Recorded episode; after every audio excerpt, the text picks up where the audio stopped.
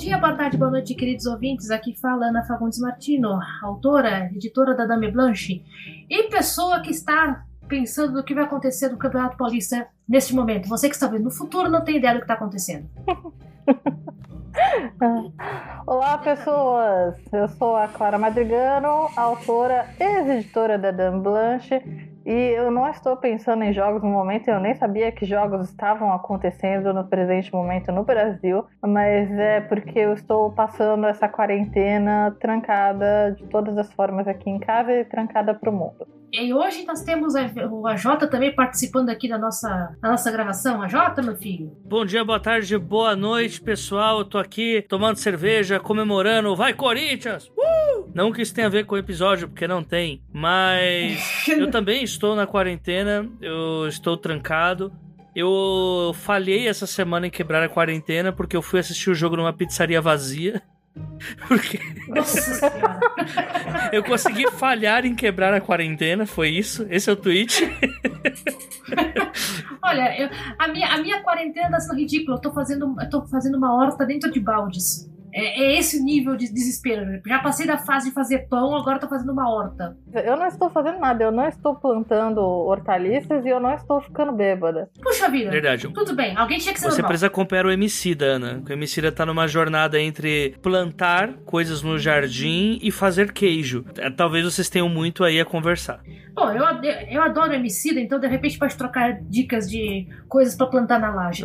Mas o episódio de hoje não é sobre coisas pra plantar na laje, também não é sobre o Corinthians, embora a gente possa um dia fazer um episódio do Corinthians. A Jota, meu caro, você que sugeriu a ideia, por que, que a gente tá reunido hoje aqui? E falar dominar o mundo não é uma opção. Pelo mesmo motivo que nos reunimos quase toda semana, quer dizer, Aquelas pessoas falam, não, mas a gente não tá reunido aqui só pra gravar um podcast, que esse cara, né, tipo, o João sem braço total, né?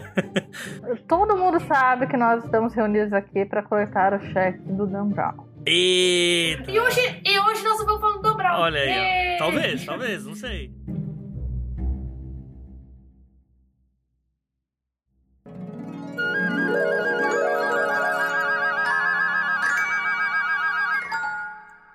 Pergunte às damas.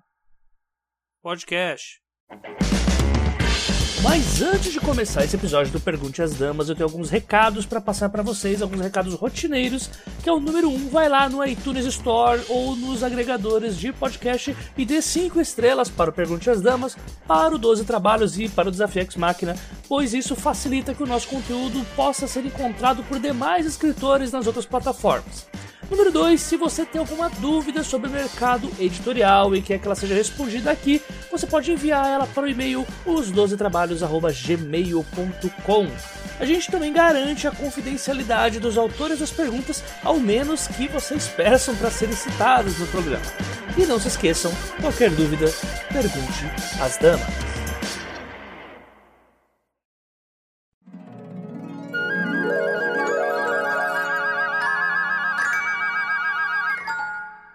Pergunta pras damas. Dessa daí eu tô por fora.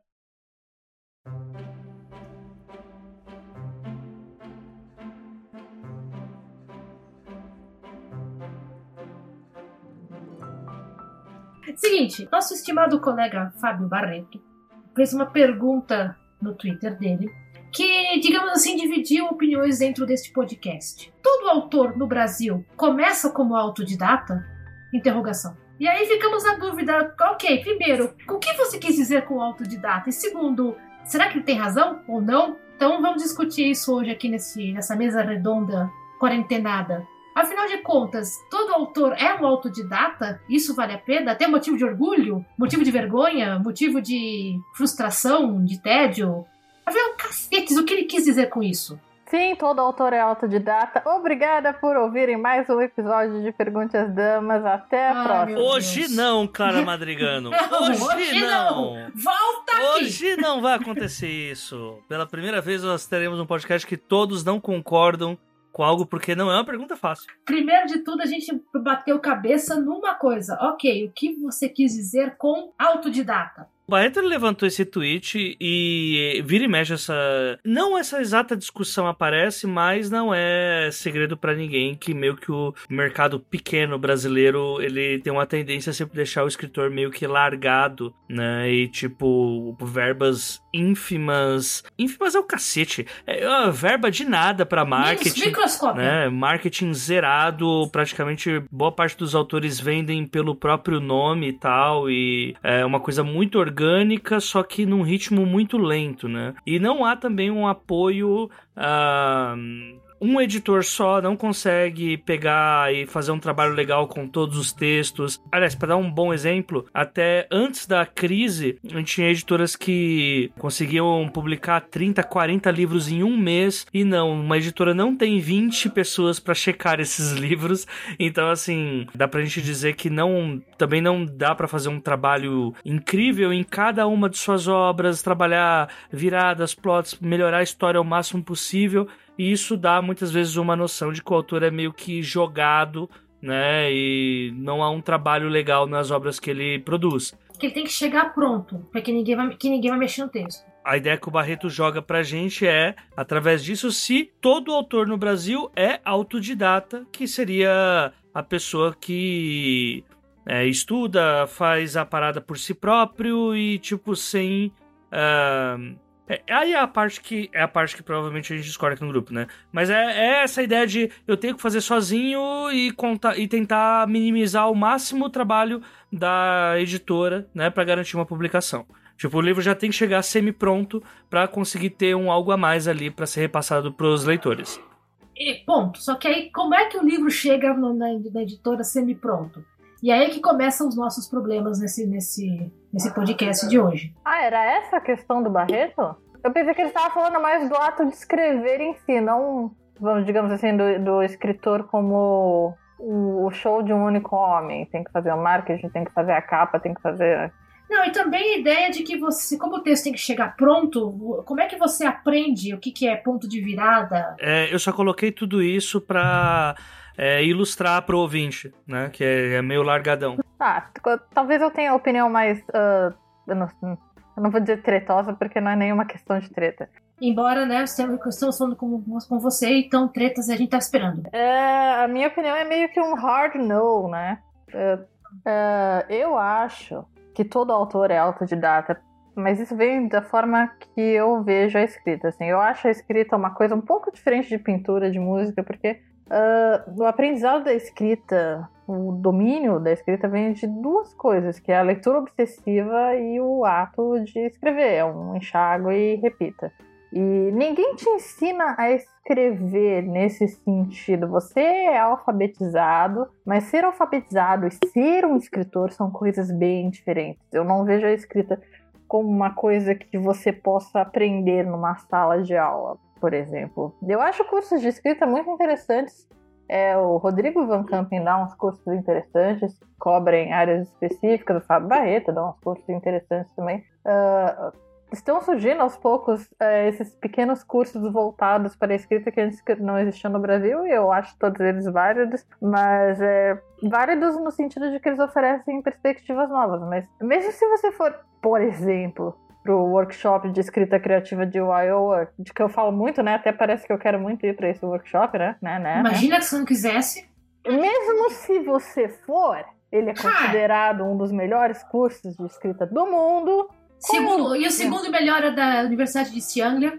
Sim, Fala, também pronto, falei, muito porque bom. lá. Também é uma opção que eu ando... Não, também é uma opção que existe. E... Mas qual é o grosso desses workshops, desses Master of Fine Arts de escrita criativa. É você escrever, você escreve um conto por semana, um texto, se não me engano, no I.O. acho que é assim que funciona, ou um trecho do seu projeto, que pode ser um romance que você está tentando concluir, e aí você faz uma leitura para outros alunos e os professores do curso, né? E cada um oferece sua opinião, o que achou ruim, o que achou bom. Então é uma coisa muito subjetiva, porque as pessoas não necessariamente, as pessoas que estão reunidas na mesa ouvindo você ler seu texto, não vão necessariamente concordar umas com as outras. Elas vão ter opiniões bem diferentes. Então não existe o único autor que saiu do workshop da Universidade de Iowa, de que eu falo demais, e que eu fui ler, eu fui checar a página da Wikipedia de todas as pessoas que já, já se formaram lá, porque eu sou obsessiva assim, então não existe um único autor que tenha saído de lá e que escreva igual. Cada um teve que descobrir sua voz sozinho. Então, mesmo quando a gente está falando de, de outro tipo de arte, sei lá, música, o Julius Eastman, que é era um compositor, ele estudou música com o Horzowski, que era um intérprete de música. Ele tocava as peças dos grandes compositores clássicos e tocava magnificamente bem. Ele tinha a técnica, o domínio do piano, e ele ensinou a técnica para o Julius Eastman, que poderia ter se tornado um intérprete fabuloso. Mas o queria fazer uma coisa diferente e se tornou um compositor. E assim, ele compôs músicas é, elas são bem provocativas no sentido de que não existe uma opinião definitiva no, no, naquela coisa, isso é arte, isso não é arte, etc, etc. Mas ele quebrou, ele quebrou é, certas barreiras na música clássica, Julius Eastman, e pegou músicas clássicas e virou elas do avesso. E quem ensinou isso para ele? Quem ensinou Eastman a compor uh, The Holy Presence of Joan d'Arc, por exemplo? Não existe uma resposta. Muitas referências. É, um artista, exatamente. Um artista é uma união de tudo que ele consome e estuda, tudo que é ensinado a ele, mas também tudo que ele aprende sozinho. E inevitavelmente você tem que aprender sozinho. Sendo escritor, você tem que quebrar tudo que te ensinaram para você descobrir o seu estilo, senão você vai estar tá sempre copiando alguém, seja o seu autor favorito que você leu o livro dele e você quer imitar o estilo dele pro resto da sua vida, ou seja, sei lá, o professor que você teve que te disse que fazer isso ou aquilo é errado na ficção e você gravou isso na sua cabeça até o ponto de que você não consegue se libertar dessas amarras que esse professor criou. Aí é que entro eu no meio do caminho, né? Uh, porque a minha opinião é a seguinte: existem autodidatas e existem pessoas que tiveram uh, alguns, algum aprendizado no meio do caminho. E aí você fala de música e eu falo de pintura. Uh, Pablo Picasso aprendeu a pintar com o pai dele, que era um artista muito bom, né? Ah, e ele quebrou as regras no meio do caminho quando, não, quando a pintura clássica não cabia mais no que ele queria passar. Mas, para chegar nas Demoiselles d'Avignon, que é aquela pintura cubista que todo mundo associa ao Pablo Picasso, que é os rostos todos tortos, quadradões, ele teve que pintar muita coisa clássica. E, parênteses, ele era um retratista excelente. Quando ele queria, ele fazia os, os rostinhos redondinhos, exatamente como uma foto. E mas, mas ele teve que aprender primeiro, e isso é uma coisa que ele falava muito, que você tem que aprender as regras para quebrá-las. E aí é que entra a história de você ser autodidata ou não. É você aprender as regras para depois você achar o seu estilo. E eu acredito que aí começamos um problema sério, porque você é alfabetizado, pelo menos você deveria ser alfabetizado, ah, e você, em alguns lugares, em algumas escolas, você tem aula de redação. Ah, e aqui, em tese, o fato de que 95% das, das aulas de redação atualmente são para você escrever a redação do Enem e a redação da, da, da, do vestibular, em alguns lugares vai ter tem alguém que resolve te ensinar a escrever ficção. Não é, vai te ensinar a fazer plot, ponto de virada, é, pontuação de diálogo, isso não é, isso é ter aula, é ter um mentor. E que foi o que aconteceu comigo. Eu tive muita sorte de ter um professor de literatura que me, meio que me forçou a, a aprender a, a, escrever né, com pontuação direito, não que ele tenha conseguido um grande sucesso. Oi, Cido, se você estiver me ouvindo, eu sei que você ouve o programa. Eu te amo e me desculpe, eu sei que as minhas redações eram uma merda. Uh, né? Você ter treinado. E você passar por. No, quando você crescer, né? E aí você procura cursos para melhorar. E pode ser a Iowa, ou pode ser o curso do Rodrigo Van Campen, ou pode ser o curso da, da Universidade de Siangla. Eu falo porque eu sou ex-aluna de lá, sou ex-bolsista.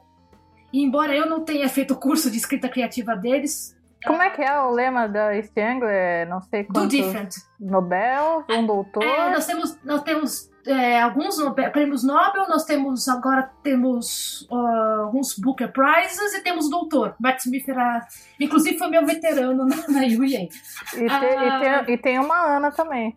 E tem, tem a Ana, tem, sou eu. Tem Nobel, e tem o Kazuo Ishiguro. O Kazuo Ishiguro é do é aluno da UEA. Aluno do curso, um dos primeiros alunos do curso da, de escrita criativa da UEA.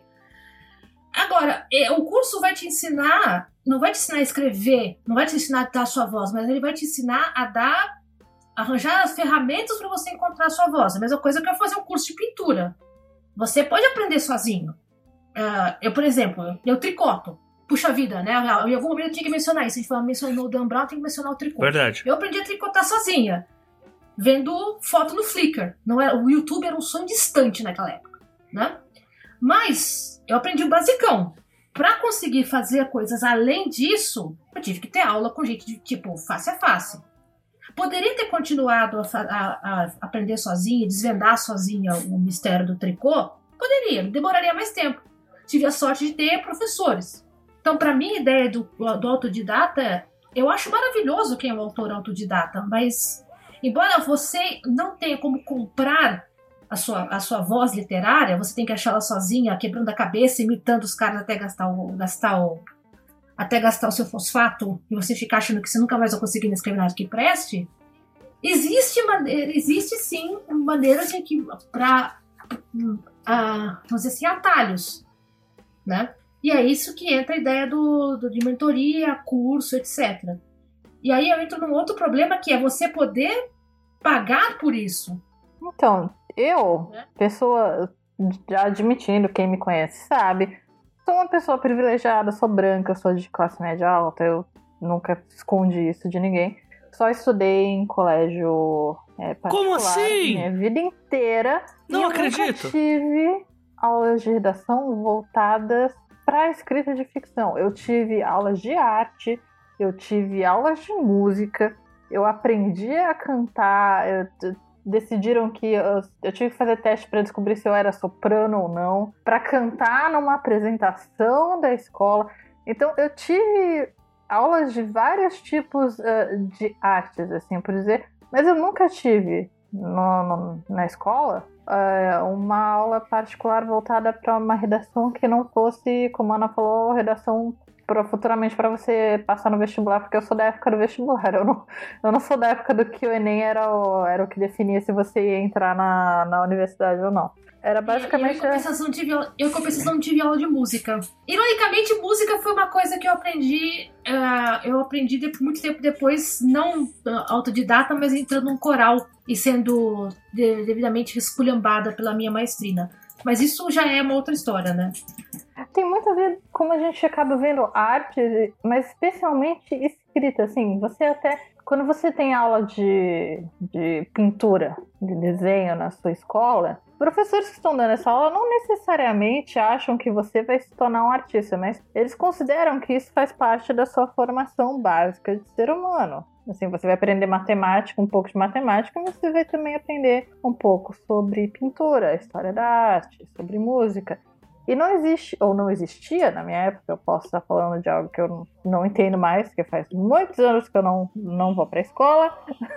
e não existia na minha época aulas voltadas para literatura como algo que você poderia praticar, como algo que você poderia fazer. É, não existe, não existe ideia de que escritor é profissão. É. E aí que causa um problema, né? A única vez que eu tive isso foi, acho que no final do, do meu colegial, isso faz uns 15 anos, é, uma professora propôs um exercício de escrita criativa para nós que era de. Ela pegou uma crônica do Mário Prata, do Mário Prata. Falar, Meu Deus! Do Mário Prata, e ela falou pra gente escrever uma segunda parte para essa crônica. Inventar uma segunda parte para essa crônica. E eu, isso ficou gravado muito na minha cabeça, porque foi o único tipo de exercício de escrita criativa que eu tive em todos os meus anos de, de, de formação, ensino fundamental, ensino, ensino médio. E é muito contestável falar se é realmente um exercício, né? Porque é diferente você falar para a pessoa o seguinte: você vai bater os seus braços e suas pernas na água, você vai respirar bastante fundo e tentar fazer você corpo boiar e pegar você pelo colarinho e falar, vai, sombra! E joga assim na. e joga no mar, vai, se vira! Lute pela sua se vida! Eu, eu, achei muito interessante porque, assim, nós éramos alfabetizados, nós éramos crianças privilegiados, adolescentes privilegiados, e ela ofereceu esses exercícios justamente pra gente soltar a imaginação. Não havia nenhuma regra, a gente não precisava seguir nenhuma regra, não precisava ser uh, historicamente coerente, como diriam certas fãs de fantasia pelo medieval. Hum, A gente podia fazer o que a gente quisesse. E eu me lembro de que a minha crônica era. A minha continuação de crônica era maluca, envolvia o Mário Prato e o Luiz, Luiz Fernando Veríssimo tentando descobrir a, a identidade de uma garota misteriosa. Era baseado Isso numa explica crônica. muita coisa, você é muito on-brand desde criança. Não, não, mas vejam que, mas vejam que muito interessante isso. Essa crônica é baseada no encontro que o Mário Prata teve com a que seria, viria a ser a futura esposa dele. E eu não sabia disso. Mas escuta, isso é, somos os famosos, né? Os, privi- os privilégios. Não, não, eu sei, mas é, a questão é essa. Você, se você virar uma esquina, você encontra uma escola de, de arte, de pintura. Você encontra uma escola de dança, você encontra uma escola de música. Mas não é em qualquer esquina que você encontra uma escola de escrita criativa. Aliás, é em quase lugar nenhum você encontra isso. O único curso superior de escrita criativa que eu acho que a gente tinha até alguns anos atrás era na PUC do Rio Grande do Sul. Eu não tenho certeza se Ainda tem. Ainda tem, ainda, e agora a FAP tá com curso Ah, também. Então são dois cursos de escrita criativa que nós temos em nível é, superior profissional no Brasil inteiro. Então isso fala, isso fala da nossa problemas. realidade, né? Isso fala. Por favor, a Jota, emita a sua opinião. É, eu, a Clara numa ponta, eu bem no meio, a Jota na outra ponta. Na ponta com a foice e o martelo, né? Como sempre. Mas- Exatamente, eu imaginei que você fosse fazer isso. Mas assim, é, eu vou. Mentira, é, é impossível te- eu começar a frase com foice e martelo e terminar com Reinaldo Azevedo, né? Então eu vou. Eu vou parafrasear Reinaldo Azevedo e dizer que eu estou com o dicionário embaixo do braço, né? Ao invés da Constituição. Que é- eu, eu me apego à questão do autodidata como sendo aquele que tem um tutor. Ou seja, pra mim, o autodidata, ele pode fazer qualquer coisa. Tipo, o autodidata ele pode tentar se basear nas estrelas, ele pode tentar, sei lá, olhar pra água e pensar que Poseidon está sussurrando aos seus ouvidos as dicas que ele precisa. A única coisa que o autodidata não pode Quando ter. Poseidon sussurra no ouvido de alguém, geralmente não é bom sinal, não. Verdade, normalmente sai um tritão, é uma É. merda. São 20 anos no mar. Inclusive, é, eu não vou falar sobre, a, sobre o hot do tritão, não. Não, não vou fazer isso. Não vou fazer isso. No outro episódio. O Lucas já episódio. fez o suficiente pra gente, mas enfim. A única coisa que o autodidata não pode ter é um tutor. E diga-se tutor, aquele profissional que ele passa pra você um passo a passo de coisas que você vai ter que fazer, ler, é, testar pra chegar em algum local que ele quer que você chegue. Isso independe se você vai aprender ou não. Isso independe se você vai ter o mesmo estilo dele ou não. O simples fato de você ter um tutor, se você teve um tutor, seguiu passos dele e falhou, você já não é mais um autodidata, ao meu ver. Qual que foi toda a, a parada disso? Que foi, a minha questão era eu ver um monte de autor que eu já vi em oficinas, que eu já vi fazendo percurso com a Margaret Atwood, é, e falar que é autodidata. Aí isso só é possível você falar, pô, Meg, minha brother, tá me dando umas dicas aqui, mas não é minha pro- Ela tá passando, tá passando, tá passando com autocorretor aqui. É, dando eu não, tô, uma eu não tô força, né? pagando o curso dela, não. Só tô dando uma ajuda porque tá foda, né? O conto da Aya não vende muito e tal. Mas Meg, meu crush, tá ligado? A gente tem um affair, por isso ela me dá dicas. Mas não, isso é uma tutoria, tá ligado? E qualquer coisa, você fala, ah, não, tá, eu não sei, sei lá, escrever vírgulas. E uma pessoa te passa um passo a passo sobre como você entender o uso de vírgulas, acabou, você já não é mais um autodidata. Porque o autodidata, pra mim, é a pessoa que aprende inglês vendo série. É a pessoa que. É, é liter- Nossa, desculpa por existir a Jota, desculpa. Desculpa se você aprendeu inglês é, em Oxford. É... Eu não aprendi inglês em Oxford. As pessoas criam mitos a meu respeito, as pessoas falam que eu sou autora da Thor por aí, eu nunca publiquei nada pela Thor. Até odeio nórdicos, né, Clara? Não, eu.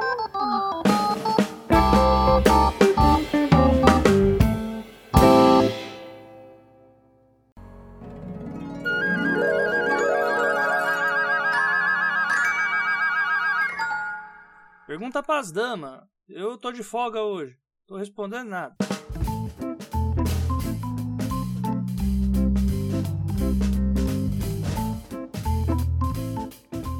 E, e, só deixando claro assim que não existe uma resposta certa para isso, tá? Tipo, acho que a minha opinião é da Clara que mais diverge, mas tipo, tá tudo bem porque é tudo uma questão de o que, que é ser autodidata e inclusive até o que é a arte, se a arte se aprende, se não aprende. Na minha opinião, a gente não aprende a ter um estilo através de outra pessoa, a gente aprende isso com nós mesmos, mas os fundamentos eles podem sim ser ensinados, ah, porque se eu não sei que existe a roda e um dia eu faço um círculo e descubro que aquilo tem, dá uma facilidade em carregar caixas, eu não posso chegar pro mundo e falar, nossa, vocês não sabem a coisa magnífica que eu acabei de inventar. E aí eu vou falar isso pra um cara que tá, sei lá, num Chevrolet 2018. Não, não vai ser legal, assim. Tipo, eu... Olha, tem um, tem um quadrinho que eu, que eu retuitei essa semana do, de um artista franco-americano chamado Pascal Campion, que está discutindo a ideia justamente de, de você ser, saber aprender o que é a diferença de arte e talento. Isso. Ou, ou, né? Que assim, ele pergunta assim: qual é a diferença entre eu saber fazer a coisa e fazer arte com isso? E aí a, a discussão é o seguinte: a talento, né, é memória muscular, é uma coisa que você tem a propensão para saber fazer e que você não precisa estudar, porque você consegue fazer. Você tem uma, uma, um, pendor para fazer isso. Arte é as escolhas que você faz quando você usa esse, essa sua propensão, uhum. né? Exemplo, a, a Clara falou que ela teve aula de música da escola. Eu não tive. Eu aprendi quando eu fui fazer parte de um coral. Eu fui coagida a fazer parte de um coral e acabei aprendendo música. Ah, se você tem, se você já tem nasceu com alguma afinação, você pode cantar facilmente, né? Mas isso não vai te transformar no cantora lírica cantora lírica, você vai ter que aprender a usar esse talento. Né? Exercitar. Né? Aprender a respirar. Exercitá-lo. Você tem que respirar, aprender a respirar, aprender a ler partitura, aprender a interpretar. Então, isso não é. A, a arte é uma coisa que você tem, o que você usa a partir do que você tem a propensão, gosto por fazer, uhum. né? No que eu tô colocando é que é possível ser autodidata e, tipo, buscar as suas, a sua própria. O bom resumo é, para mim, autodidata é quem busca a sua própria grade de ensino. Quem. Que é, o autodidata é a pessoa que aplica a didática a si mesmo, né?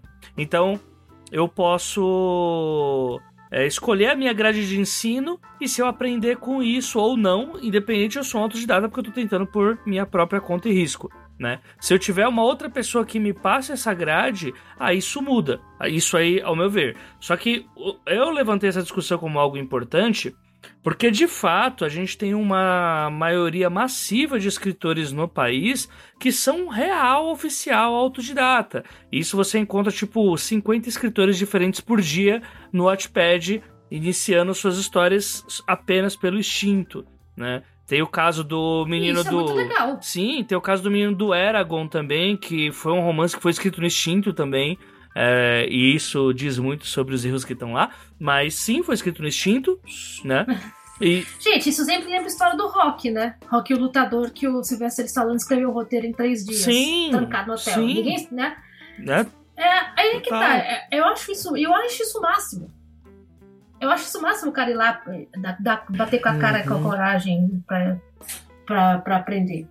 Eu acho mega é, discutível o que, que é realmente autodidata ou não. E tanto que assim, a gente tá fazendo esse podcast, se não, não existe uma resposta certa, é, vai muito da interpretação que você faz. A minha problemática nisso foi realmente encontrar. Porque para mim, o autodidata hoje, a obrigação do autodidata no Brasil é da pessoa que realmente não tem oportunidade para estar tá nesses locais que a Clara já citou, que ensinam ou senão que esses cursos mais baratos também, de autores uh, que querem pagar suas contas e tá tudo bem eles fazerem, mas ainda assim há pessoas que não têm a condição de fazer isso. Tem realmente um moleque na favela que tá escrevendo no Wattpad e tá tudo bem, sabe? E aí, nesse cenário, você vê pessoas uh, entrando. Não, mas sim, todos somos autodidata, porque o mercado é muito difícil. E é essa pessoa que faz o curso do Assis Brasil à distância, né? Ou faz o, o workshop do Neil Gaiman, né? E aí, ao mesmo tempo, entra praticamente naquela vibe de olha como eu sou uma pessoa hiper atenta ao que eu estou fazendo, talvez eu tenha um pouquinho de autismo. Sabe? E aí você fica, não, cara, para, não, não, não faça isso, não é legal fazer isso, cara. Ah, aí, aí, aí, a gente entra num outro. Aí a gente entra numa outra toca de coelho. Que é, acho que até valeria um outro episódio só pra isso. Eu tenho, eu tenho uma curiosidade, como uma pessoa que nunca fez um desses cursos Masterclass, que eu acho que é isso que você estava se referindo, Jota, da Margaret Atwood e do Neil Gaiman. Esses cursos, eles são interativos? Não. Não. Então são, é basicamente É. vídeos que os autores gravam falando Isso. alguma coisa. E aí você anota Exatamente. as dicas e aplica. É, é, é como curso online. Mas eu vou puxar, eu vou puxar uma outra coisa assim. Você falou, você falou do cara se sente, querer dizer que ele é autodidata enquanto ele faz os cursos. Isso é um outro buraco de outra toca de coelho que vale a pena discutir mais tarde. A ideia de que o artista só vale se ele for um artista puro. É, isso, tem isso também, né? Tem bastante Que, é isso. que, essa- que isso, isso influencia também o modo como a gente vê pagamento, como a gente vê distribuição, como vê tudo. A Joan Harris, autora do Chocolate e outros livros muito legais, ela tem uma, uma série na- no Twitter dela, que eu recomendo, em que ela fala, entre outras coisas, isso. Você não precisa passar fome para ser um autor. No sentido que você não é um autor melhor porque você fez N cursos, né? Não fez o Master of Fine Arts, mas também você não é um autor ruim porque você começou no meio. Você é um autor. E autores precisam ser pagos. Agora, a gente tem assim, um pouco desse, dessa, desse receio, né?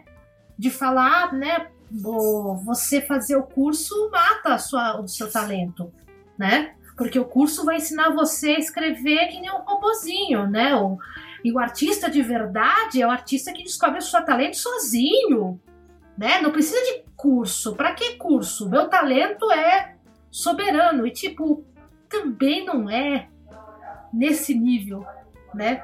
O- Você não é um ser iluminado porque você sabe escrever, você sabe contar uma história. Ah, eu queria muito que tivesse um curso que me ensinasse a escrever que nem um robozinho, porque eu preciso de disciplina nessa vida.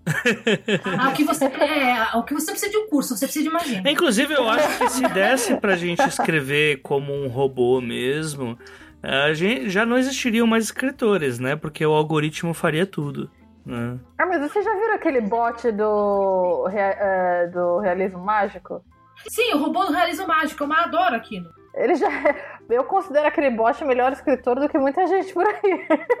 Olha, é algo Mas- aí. Mas olha, mas, mas, mas, mas o foco é, o foco é, né? O foco é o seguinte: também tem esse receio de você falar, ah, não, mas eu gostaria de fazer um curso porque tem esse mito do artista que se faz sozinho. E que se você só é válido como artista se você pers- perseguir o caminho sozinho, sem ajuda de ninguém. O que é uma coisa estúpida. Que Pra mim, diabo, pra né, mim isso aí gente? tá na Né? mesma sacolinha de supermercado do eu bebo pra escrever melhor, eu só escrevo melhor com drogas.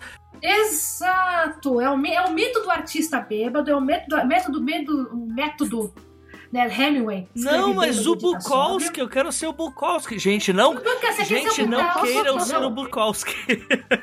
nem na sua vida pessoal e nem na sua vida como artista. Por favor, não queiram ser o Bukowski. Então, a- a- há de se- quando a gente fala em ah, o artista autodidata, é, a gente também tem que pensar nisso, né? Que a ideia do artista autodidata também pode servir para você diminuir um pouco a importância do treino, a importância da, da comunidade do artista, Uhum, né? E de- de- isso diminui, inclusive acaba batendo na hora que você vai vender o peixe. sim. Eu acho que a coisa sempre é achar o meio termo, né? É, porque assim, ah, meu Deus, eu não posso vender isso, é minha arte, né? Isso não tem preço. Desculpa, meu chapa. A companhia de luz e a companhia de água vão vir cobrar as contas. Você é um escritor, você pode viver, né? É, Aí começa uma outra discussão, mas ah, o foco é o artista bêbado, o artista escolhido por ungido por ungido por Deus ou por diabo, por Baco, ou sabe sei lá, o que cato de de Deus que está disponível aí, né? Que não precisa de treino, que não precisa de nada, porque ele se garante sozinho. Bicho, ninguém se garante sozinho na vida. Ó, só quero dizer que quando você fala minha arte não tem preço, toca internacional de fundo. E toda vez que toda vez que você fala algo e toca internacional de fundo, você tem que cair na real que você está no mundo capitalista. Então seus argumentos não valem de nada. É só idealismo e Exato. utopia. Mas só idealismo. existe um dark side no mercado que é a gente se aproveita, a gente não, eu, por favor, não nós aqui, mas assim, porque no geral, muitas pessoas se aproveitam do fato justamente de que não existe um lado profissionalizante, assim, de você escrever, para tentar atrair autores iniciantes para certas furadas. Por exemplo, nós já cobrimos Sim. aqui a questão de editoras picaretas. Existe também o curso picareta. e ah, já, já, né? estou, já estou deixando claro aqui. Best-seller em 30 é dias. Uma indireta para ninguém que eu conheço, porque todos os cursos aqui, o do Fábio Barreto, ou do, do Van Campen, eu recomendo. Inclusive, duas das, publica duas das publicações que nós temos na Dan Blanche eu não sou mais a Dan Bush, mas quando eu, quando eu era, duas das publicações, o Lobo de Rua e o Alto da Maga Josefa, vieram justamente, foram criados, foram projetos concebidos pela Paola e pela Jana quando Jana. elas estavam fazendo o curso do, do Fábio Barreto. Eu acho que era o Conte que elas estavam fazendo, não tenho certeza. Sim. Então, esses cursos, ok, se você tem o dinheiro para investir, ótimo, provavelmente vai te ajudar. Não quer dizer que vai te transformar em um escritor, mas pode te ensinar disciplina, pode te ensinar como você concebe seus projetos, por onde começar, por onde terminar, enfim. Mas aí também, é claro, como a Jota falou, existe o famoso curso de que vai te ensinar a escrever um best-seller. E que fique claro que isso não existe. Ninguém é capaz de prever um best-seller, nem autores estabelecidos. Não depende da escrita, depende do Deus do mercado. A menos que você esteja falando de gente como o Stephen King, a Rowling, nosso amigo patrocinador Dan Brown. Eu acho é, que a gente que pode retirar a Rowling agora. É, ela, Rowling. ela não é Mas nossa patrocinadora é, e ela não é, é nossa amiga. Coisa, né? Ela não é nossa patrocinadora e ela não é nossa amiga. Mas tudo que tem o nome da J.K. Rowling vai vender como água. E por quê?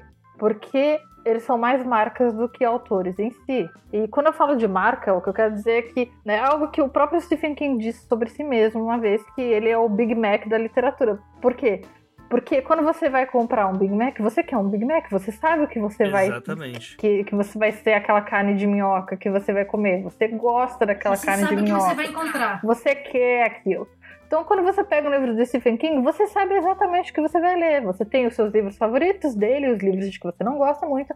Mas um livro do Stephen King é sempre um livro do Stephen King. Dá para você fazer um drinking game e se embebedar marcando todas as marcas registradas do Stephen King. Tipo, o padre, que é, na verdade, um, o, o, demônio reencarnado, a cidade no Maine que não existe.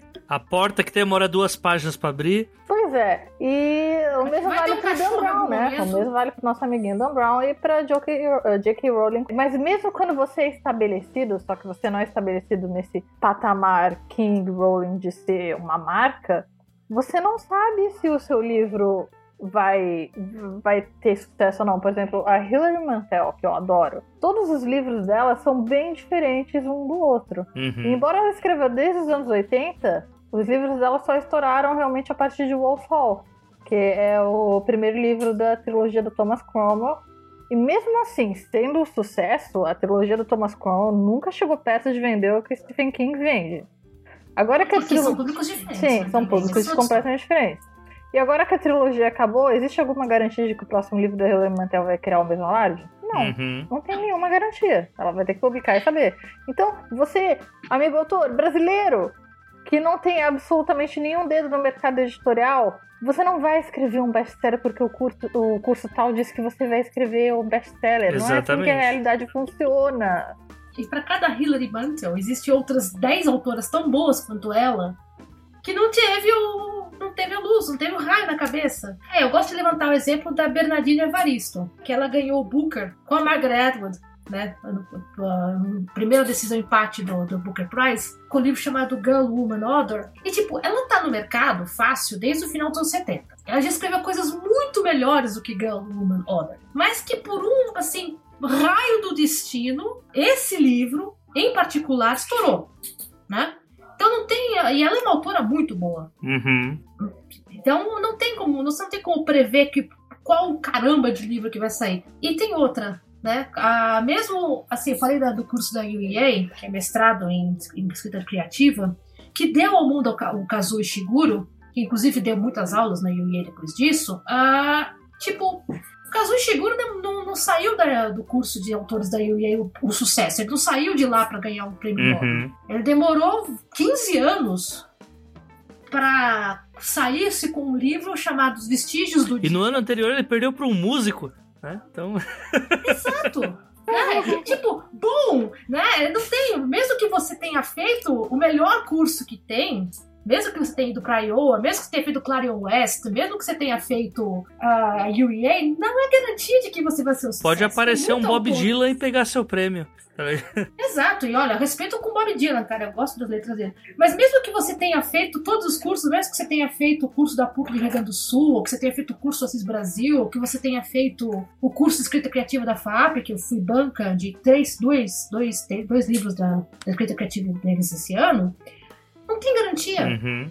Tipo, o curso da UEA forma 20 autores todo ano. Tipo, não são. Não, a lista de grandes de, de, mais vendidos da, do The Times, que é mais respeitada da Inglaterra, não tem os 20 autores da UEA. Não. Pois é.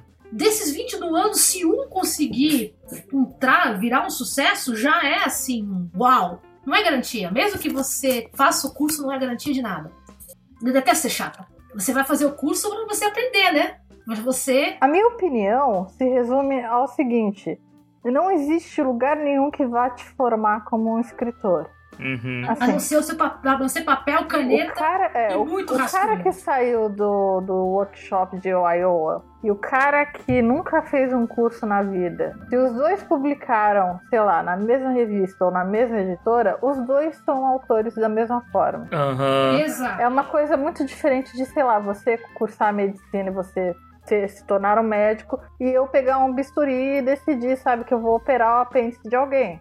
Existem certas coisas que você precisa ser ensinado, que você precisa aprender, que você não tem espaço para ser criativo e, sei lá, decidir começar a cantar um pedaço de Jesus Christ Superstar no meio da sua operação. Você não pode fazer isso. Amo Mary Mason. Olha, se bem que, se bem que médicos contam as piadas mais estúpidas do mundo quando estão operando. Eu imagino porque eles têm que manter a sanidade. Mas assim, uma coisa. É Meu pai tem um repertório só de, só de piada besta pra, pra, pra, pra cirurgia.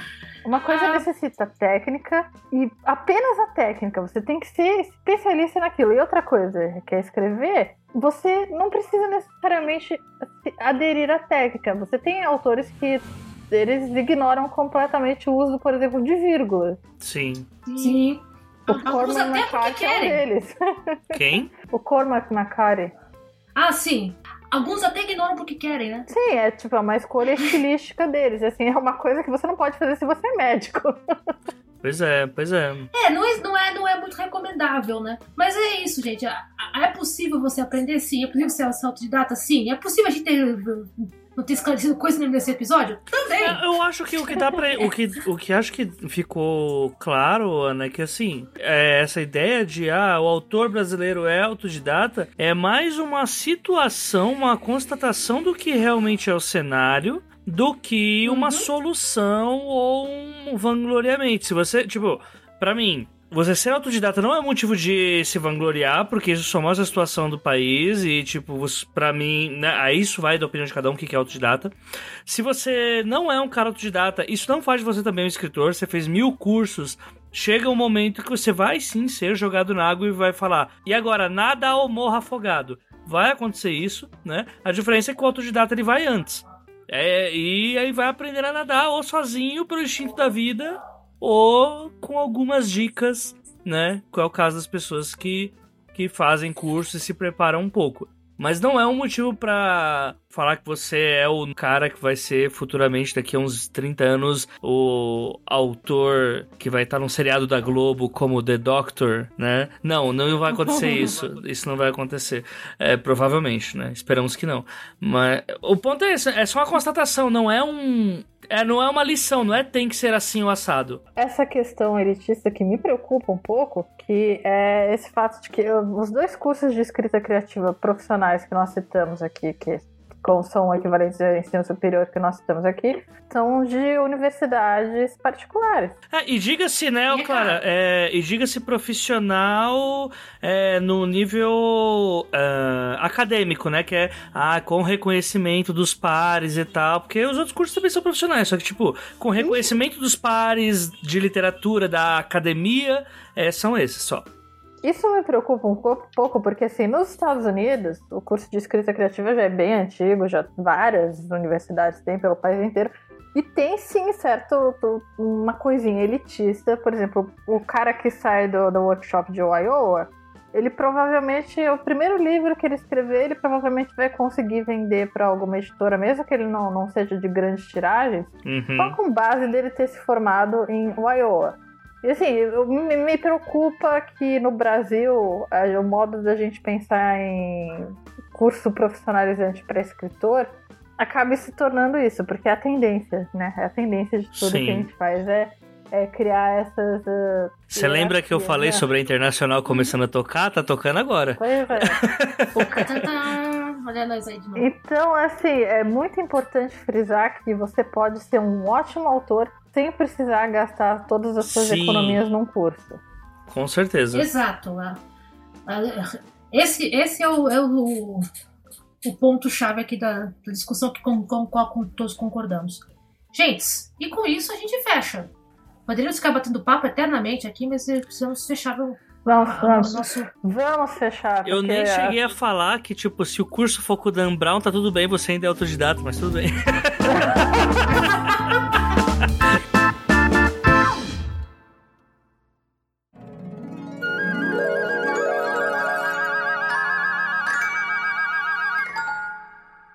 Pergunta pras damas. Eu agora tô pegando roupa no varal.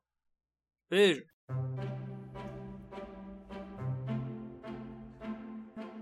Gente, seguimos então aqui com o encerramento. Por favor, localizem a gente no Twitter, na, nas redes sociais, né? Claro, você tá com livro para vender? Como é que tá a situação aí? Eu estou sem livros para vender. Que isso? eu, tenho, tá eu tenho meus contos publicados na Amazon, gente. Acho que é o único. E eu, obviamente, Boas Damas, que foi publicado pela Dame Blanche. E de resto eu tenho contos uh, que estão de graça por aí. Uh, os contos em inglês que eu escrevi para a revista The Dark estão de graça. É, o conto da Super Interessante não está de graça porque a Super Interessante colocou uma barreira só para assinantes. Mas fica a dica, sei lá. Fica por conta, gente. E Ana, você, você não tem trabalho para fazer de uma certa revista que é nova aí na área? Sim, eu tô com. Além do trabalho todo na Dame Blanche, além do trabalho internacional, eu tô de, gra... eu tô, tô de grátis na Transluna Tra Travelers Lounge não tô de graça na, na Moça do Future Moon, tem que pagar pra ler, que é uma porcaria. Ah, eu tô agora com a revista, sou parte da equipe da revista Pretérita, que é uma revista de contos de ficção histórica.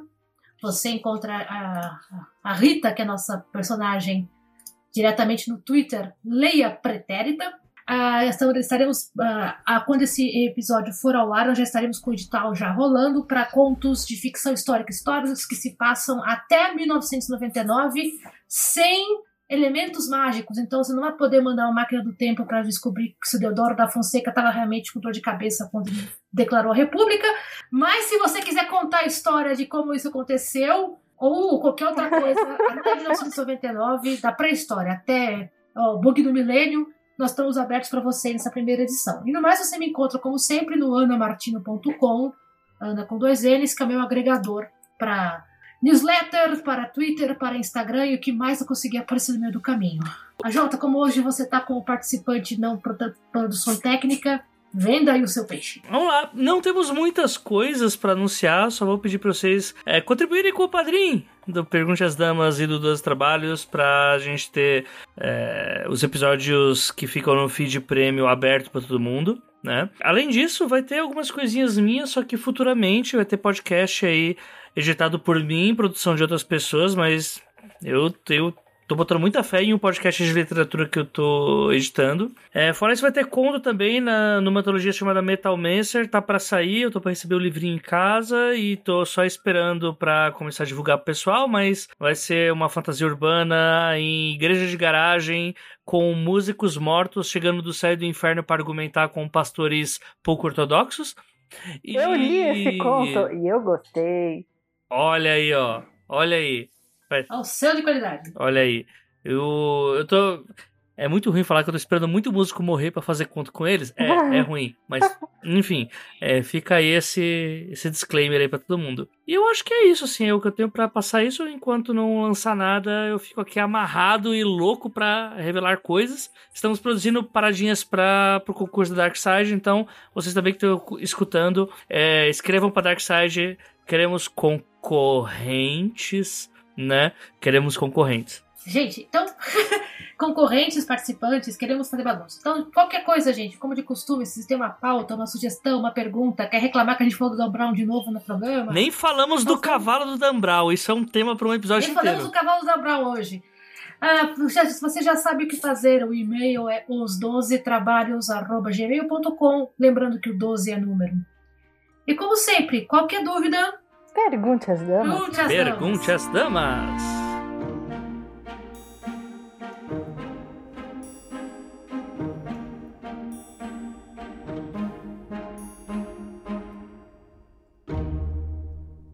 Aí, gostaram do episódio?